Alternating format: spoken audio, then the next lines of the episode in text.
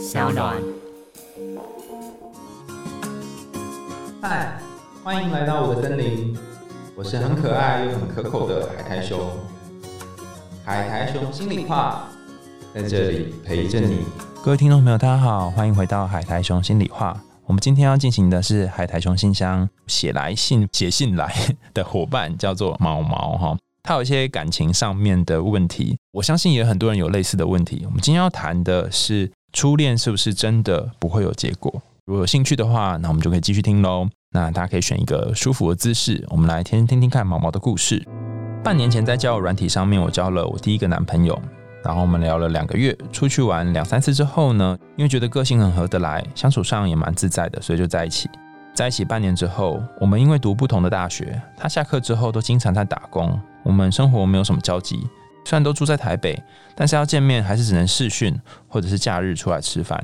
最近我觉得我们越来越没有话聊了，然后没有共同的话题，也没有共同的生活，也觉得他的价值观好像跟我有点不一样。例如说，他很晚睡。不喜欢吃健康的食物，喜欢去夜店等等。他有点像是现在假日跟我一起去吃顿饭的好朋友，或者是晚上会互相说晚安的朋友而已。我已经有点分不清楚恋人和好朋友的区别了。平日星期一到星期五，我在学校都见不到他，但我好像也不会很想要见到他了，觉得我对他没有特别亲密的感觉了。但我不知道是因为我热恋期过了，还是因为我根本不爱他。不知道是因为他学历比我低，家庭背景也跟我差别很大。潜意识里面一直觉得他跟我不适合，还是其实我们能够一起继续下去呢？每次见完他，我都很开心，觉得他长得很帅，而且相处起来又很轻松自在。我很难得遇到这么喜欢我的人。有些时候总觉得初恋不会有结果，但是有些时候又很犹豫不决，到底是要分手好呢，还是要好好珍惜这段缘分？我想要请问海苔熊，我总觉得自己一下不喜欢他，一下又喜欢他，跟他见面完之后，会觉得他其实人很好。隔两天之后，又会觉得交集太少，不适合，在学校都觉得很孤单。请问我该怎么办呢？谢谢毛毛写来这封信哈，我觉得你写信的文笔呢非常好，然后把矛盾都讲得相当的清楚。那今天我想要回答几个问题啊，第一个问题就是初恋到底能不能够持续？在空中听的朋友也可以先想一下哈，你的答案是什么？第二个问题就是，如果你对一个人有这种好像有时候喜欢、有时候不喜欢的感觉，到底是喜欢还是不喜欢呢？主要会回答这两个问题的哈。那首先先回答第一个问题，就是初恋真的不会有结果吗？我觉得要看你对于初恋的想象是什么。很多人会认为初恋就可以结婚，或者初恋就可以走到最后。那也有很多人是真的发生了人生的这样的脚本，就是他们真的跟初恋的人结婚或白头偕老。那也有这样的情形。统计上来说，大部分的人会跟第三或第四个伴侣结婚。不过，这个统计是在我们爸妈那个年代做的，现在可能有点不一样哈。但尽管不一样，我觉得可能还是可以有一个参考价值，就是我们可能会跟稳定交往的第三个或第四个，就是真的有计算在数字之内的结婚。或许中间有几个很复杂的，或是一言难尽的不算在其中了。如果以统计上来说，或许第一个不会是我们最多人选择的对象。统计归统计呢，但是你归你嘛，你还是有你的人生，你跟其他人是不一样的、独特的个体。我们这时候要去思考一件事情：是你对于初恋这件事的想法是什么？这句话的意思就是说，你会想要尝试不同的恋情吗？还是觉得你这辈子就是这个恋情就好了？倘若你觉得你这辈子只有这个恋情就好了，然后这个人已经让你得到很多爱的感觉了，那你大概也不会再去想要谈别的感情的话，或许你可以就跟这个人然后一直厮守终生。不过在你的文本，至少你写来的信里面看起来似乎不是如此。这段关系里面有一些你不满足的地方，还有一些你觉得不太确定的地方，甚至有你觉得不适合的地方。我们会说，倘若恋爱是一个巨大的地图的话，那这块地图以你的书写内容来看，只探索可能百分之十或百分之五之类的，还有好大一片，通通都还没有探索到。那我通常会建议你去探索完全部的地图之后呢，再来决定你要跟谁在一起。这意思不是说你一定要跟他分手哦，或者是这辈子不会跟他在一起哦，而是说你们可能分开一阵子，或是再多多看看别人。回过头来，你可能还是觉得他最好，但是你至少已经把这个地图、世界地图走过一遍了。我常常听过有一些朋友说，十几岁、二十几岁的爱情是无法持久的。为什么呢？尤其当你可能是三四十岁，然后你结到一个二十几岁或十几岁的男女朋友，那很有可能会遇到一个状况是，他的人生还有很多地方没有定型，他有很多地方没有去。这时候的他可能会爱这时候的你，但是隔了几年之后，因为他人生还有很大的转变，他可能就变了，变成一个不一样的人了，甚至变得更成熟或是更幼稚的人了。那这时候，呃，他可能就不喜欢你了，他可能会喜欢上其他人，喜欢的其他的生活方式。所以，好像在年轻的时候感情不稳定是很正常的。那这不是说，如果你交了一个比年纪小很自己年纪小很多，或是大很多的，就是一定要放弃，而是说我们要允许自己的人生当中有许多的变革或者是调整的空间。倘若你还在一个大学生，就是二十几岁左右的阶段的话，那其实你人生还有很多的可能性跟变化。举一个神经心理学的研究来说，我们大脑的发育呢，在大概二十五岁之前都还是会持续的发育，尤其在十八到二十，我们称作晚期青少年时期，前额叶的发展会在这时候继续不断的增长哈。也就是说，你对人世间的看法、价值观、感情，然后事业的想法，都会因此而有所变动。所以，我们要给彼此一些允许的空间。如果你问我说要不要继续跟他在一起，我的建议会是比较直接的告诉你说。从你的文本里面可以看出来，你并没有非常非常非常深爱这个人。那这个时候，你可能要听从你内心的声音。那这个声音是什么呢？这里教你一个神秘的方法。这个方法是我之前在一本宠物沟通的书上看到。虽然他是讲宠物沟通的哈，不过他也谈到很多跟自己内心声音相处的技巧。那其中一个方法是说，你就问自己吧。什么叫问自己呢？你可以在听完这个 podcast 之后，问自己一个问题：说，我现在爱他吗？问完之后，第一秒的第一个直觉，或许就是你最想要说的答案，或是你可以问说：“我现在还想跟他在一起吗？”第一秒的第一个直觉，或许就是你心里面真正渴望的答案。我们常常会拿很多理性的东西来掩盖这个答案，我们常常会想要回避很多东西，但实际上那个真正答案已经住在你心里面了。你可能只是需要有一个人来认可你，只是需要有一个人来告诉你说你这样做是对的，你不用担心，你只是需要一个安稳的感觉而已。如果你想要知道那个真正的答案，你就是用刚刚的方法，立刻的问自己一个问题，然后读取那个第一秒钟的答案。这是利用潜意识去直觉的抓你的想法技术。但因为人并不是只有这一块而已啊，我们还有很多理性的层面，还有很多考虑不同的层面。再来，我想要谈就是说，这个喜欢跟爱有什么差别呢？怎么知道这个人适不适合你呢？哈，这一块我觉得从你的信件当中可以窥之一二。第一个就是我们可以发现你们的认识是从网络上面认识的。那过去的研究显示，呃，网络上面认识的感情好像并不如现实当中认识那么好。不过这个研究很快就被打脸了。在两千年之后，脸书、Instagram 的兴起，很多人现实生活当中的朋友，他也是脸书上或者是 Instagram 或者社群上面的朋友。与其我们去计算这种网络恋爱能不能持久呢，不如去计算说这个网络恋爱的对象，他出现在你现实生活当中的频率有多高。现实生活当中频率是传讯息，这样就算是有现实生活当中频率了。因为现在可能大家花五小时甚至八小时一天的时间在自己的电子产品上，所以虚拟的时间也是很多的哈。这些虚拟的时间也是真实的。所以后续大概二零一五年以后，研究就不讲这件事了。他们就说啊，以前我们都会觉得网恋爱比较短的哈，但现在得到的结果是，网恋爱进入婚姻的比例跟一般的透过朋友或家人介绍或是自己身边认识进入婚姻的比例呢是差不多的。也就是说，并不会因为网恋爱就比较糟糕。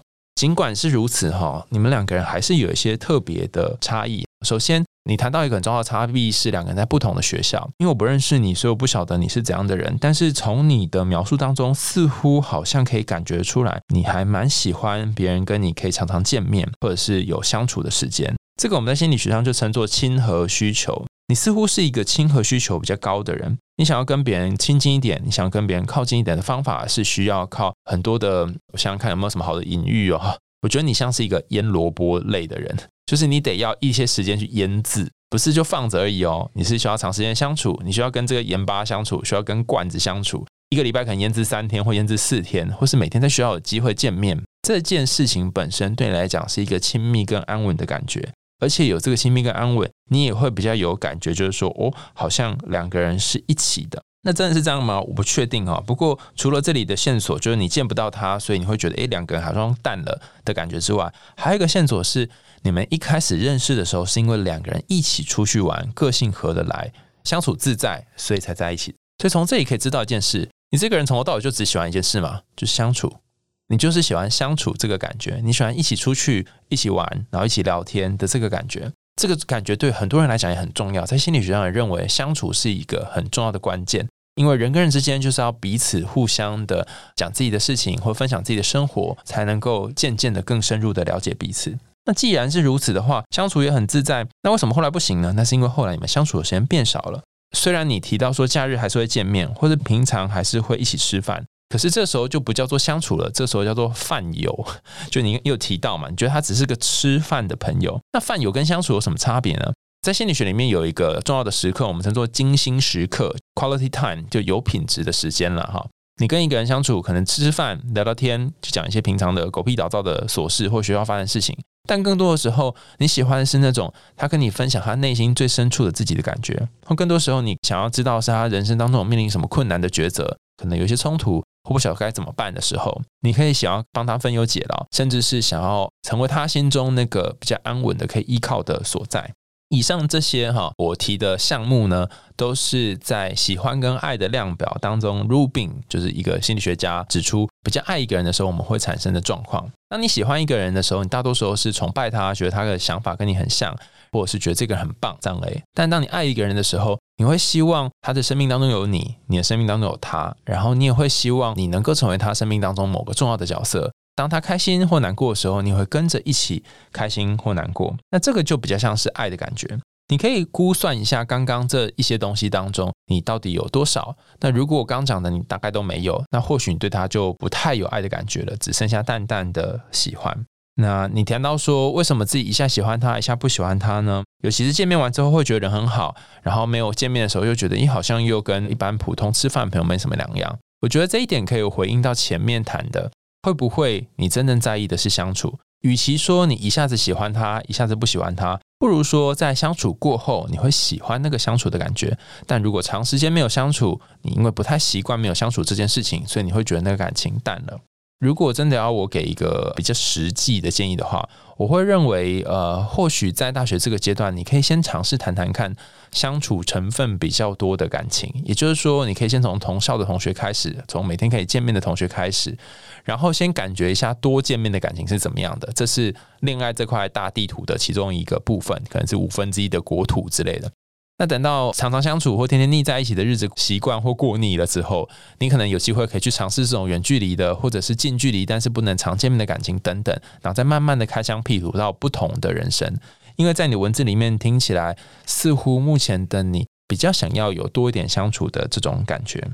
接下来我想要谈的是有关于适合跟不适合的问题。呃，你有谈到几个重要的关键，是说，哎，好奇怪哦，为什么我觉得我跟他想法还 OK，然后相处也合得来，个性合得来，可是我有一些地方卡卡的，比方说他的学历比我低，或是他的家庭背景跟我差别很大，或者他喜欢上夜店，生活方式跟我不一样等等。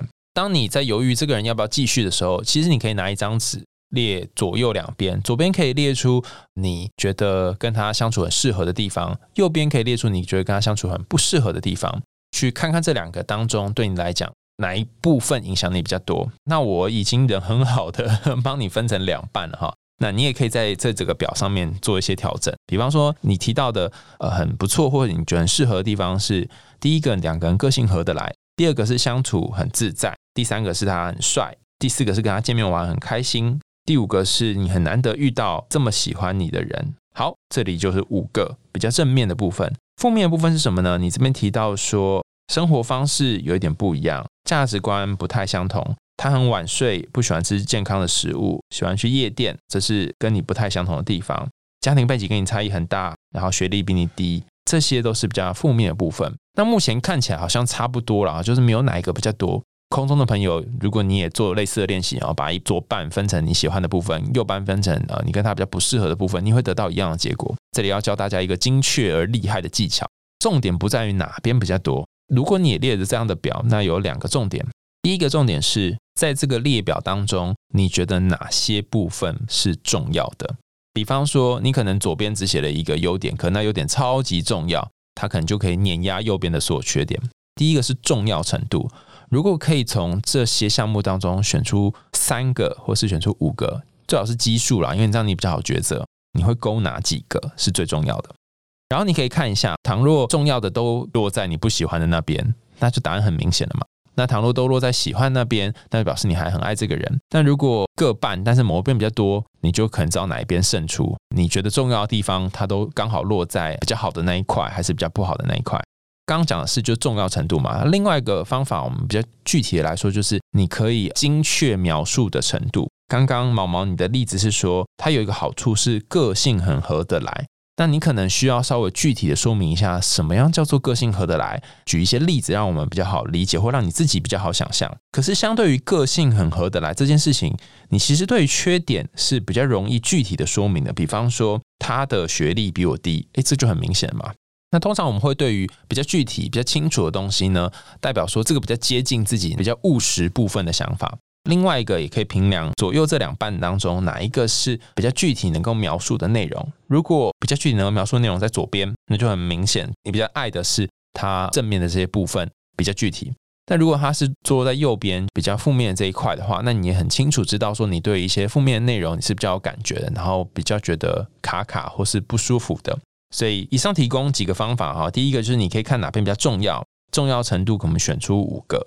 五个里面到底是左边多还是右边多？正面多、负面多。另外一个是你可以用具体程度来区辨，到底是左边比较具体还是右边比较具体。通常我们会对于具体的东西比较在意。你可以想想，在这两个组合的情况下面，你会做出怎样的抉择？最后，我想要问，不论是毛毛或是空中的朋友一个问题：在一段感情面临需要抉择，然后不知道要不要继续在一起，要不要放下，或者是要不要继续喜欢的时候，我们其实要问的问题永远就只有一个，就是。你想要怎么样的爱情？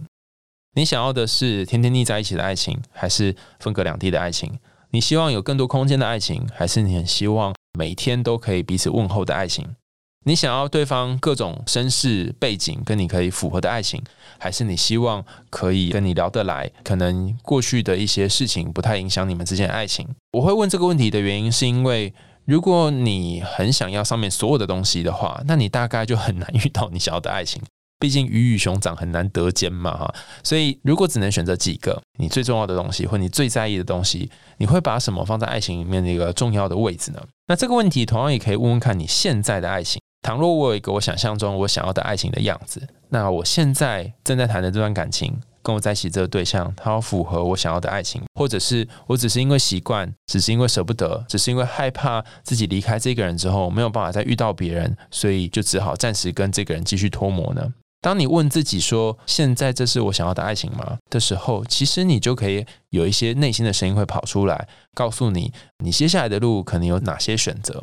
也不用担心说，如果这个人分开之后会不会遇不到更适合的人，因为倘若这个人正适合你，隔了五年、隔了十年，或许在人生的某一个时刻，你还是有机会遇见呢。因为缘分就是这么神奇，真正适合的人总是会留下来，不适合的人或许在某一个时刻就会选择离开。那如果你也跟毛毛一样有这个顾虑，就是有一个人你好像有点暧昧，有点喜欢，有点不确定，再来要怎么发展？或许你可以先把自己对于爱情的形状、对于爱情的期待先描绘出来。当你对于爱情有更多、更具体、更明确的想象之后，或许你也比较能够在爱情里面找到你这个爱情地图上面的位置，找到接下来的方向要往哪里去。